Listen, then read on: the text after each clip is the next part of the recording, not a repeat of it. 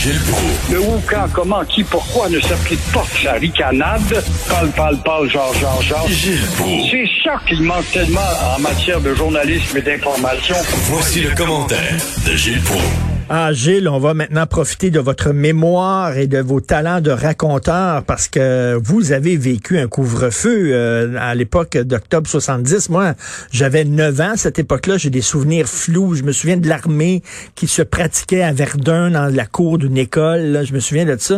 Mais je me souvenais pas qu'il y avait un couvre-feu. Ah, c'est extraordinaire. J'en reviens pas que c'est ça, moi, qui est vert du doigt. La cour d'école où se trouve le McDonald's euh, aujourd'hui, qui était Ah oui. devenu un collège anglais, puis un collège classique par la suite.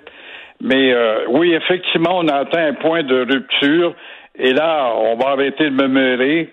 Mais euh, me mêler ou pas, ça change quoi? On a vu ça. On a vu à travers l'histoire, en 1914, la première loi des mesures de guerre, c'était la loi de la conscription, parce qu'il y avait eu des manifestations, surtout à Québec, qui avaient reviré à la violence, avec des morts, puis le fédéral voulait nous imposer justement l'idée de nous enrégimenter pour aller défendre l'Angleterre.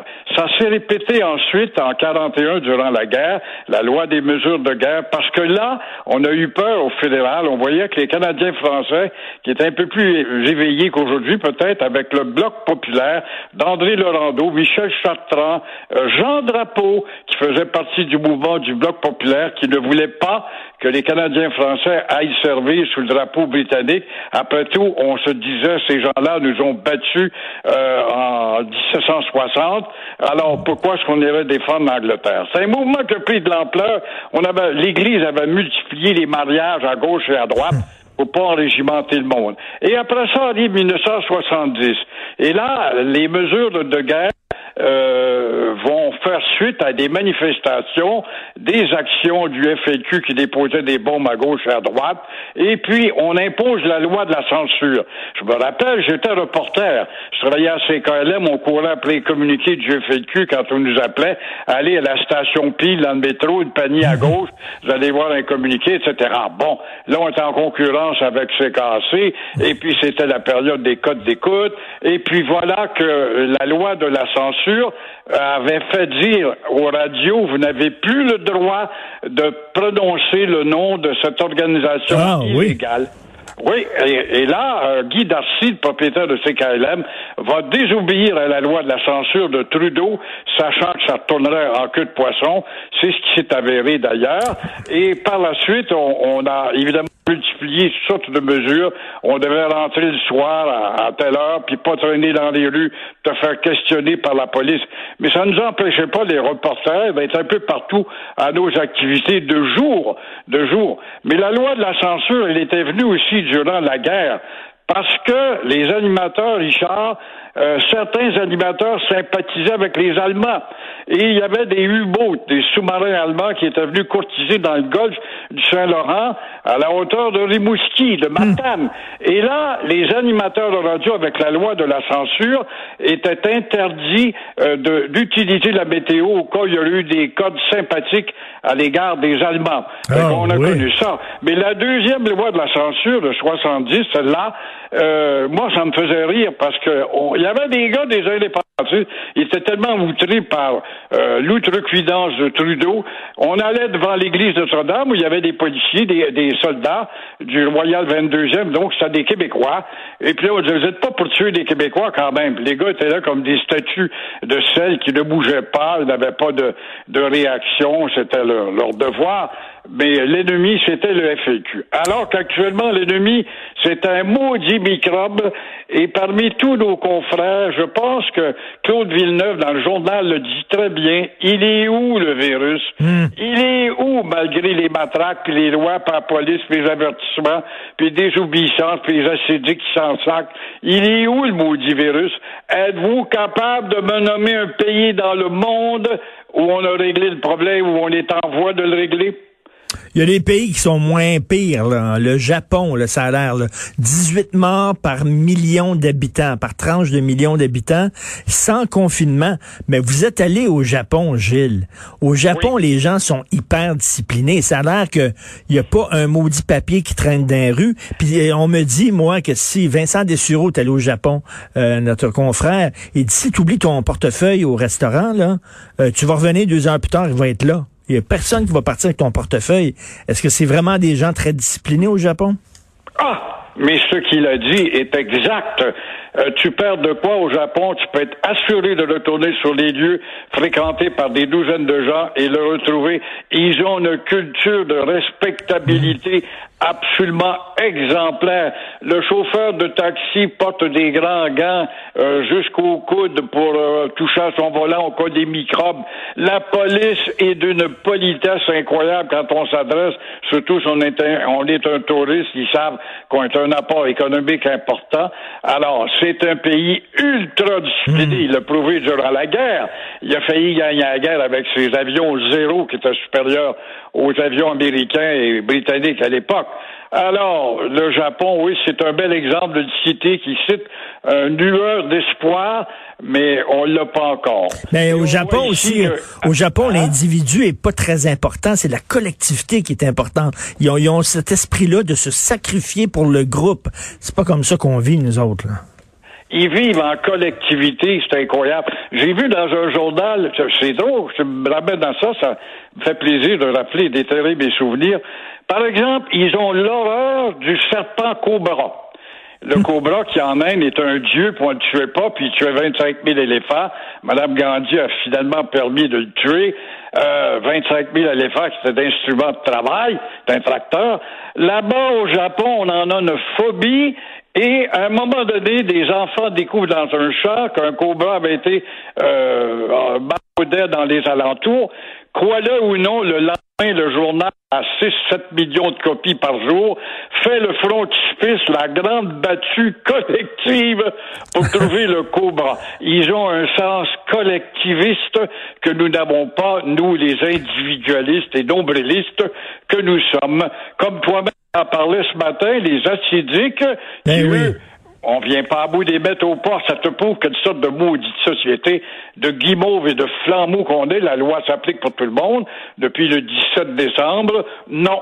Mais mais il y en a qui vont te répondre, oui, oui, mais il y en a-tu qui ont attrapé le COVID parmi les jeunes enfants qui sont dans les trois écoles désobéissantes? Le problème, c'est qu'on est obligé de répondre non. Mais, mais sauf qu'il y a eu des mariages hein, acidiques, il y a eu des attroupements, puis il y a eu des problèmes aussi, il y a eu des, des cas d'éclosion. Mais moi, ce qui m'énerve là-dedans, Gilles, c'est que quand c'est le temps, là, quand ils vont tomber malades, là, soudainement, là, ils ont le droit. Ils ont des droits. On a le droit d'être soignés. On est des citoyens québécois à part entière. Mais ça, ça joue ces deux bords. Si tu es un citoyen québécois à part entière, t'as pas seulement que des droits, tu as les mêmes devoirs que tous les autres citoyens québécois. Exactement. Comme tu le dis si bien, la loi s'applique à tout le monde. Pourquoi y a-t-il des particularités? Pourquoi la police va-t-elle là que ça m'attraque, elle ne fait rien? C'est parce que là, des ordres, parce que des flambeaux qui mènent le Québec, qui sont les memures de Québec et du fédéral, puis la chape, puis on va se faire brûler, puis on va se faire traiter de raciste. Alors, non, c'est la matraque, c'est la loi dure, c'est la loi dure. On va le voir. Moi, je suis de ceux qui croient de plus en plus, Richard, que c'est la vengeance de la nature.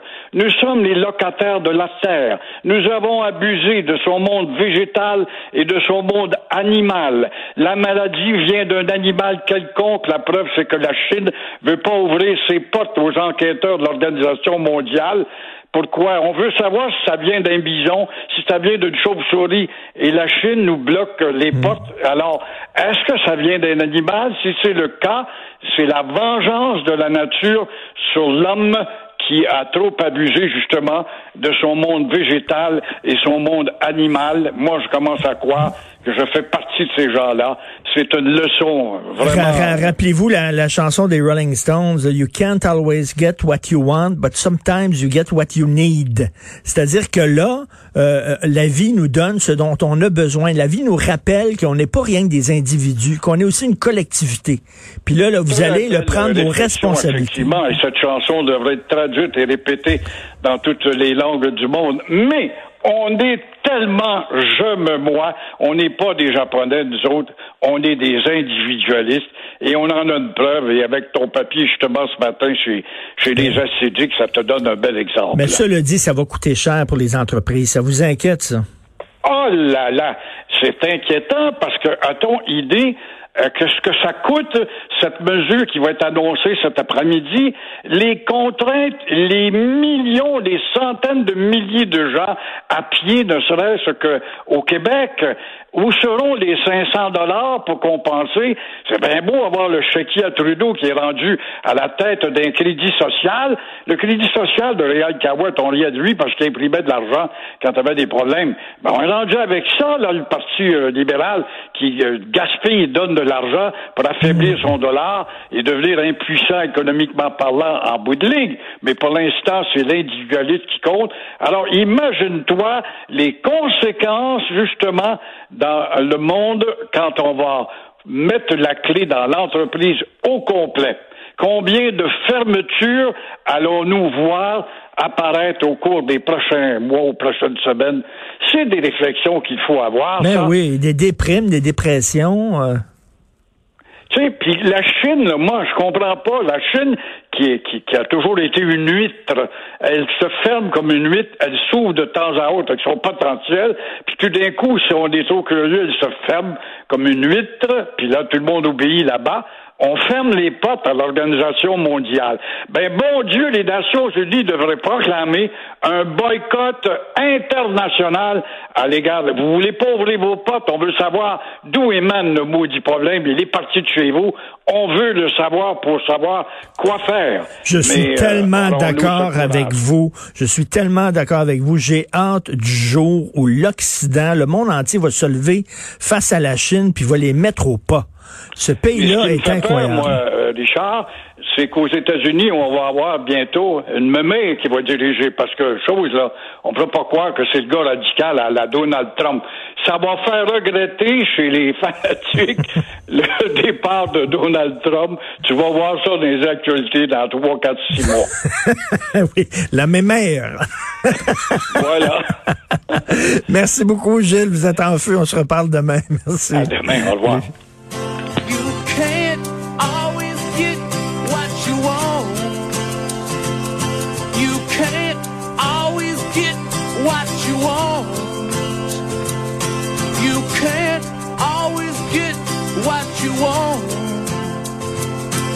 If try sometimes, well, you might find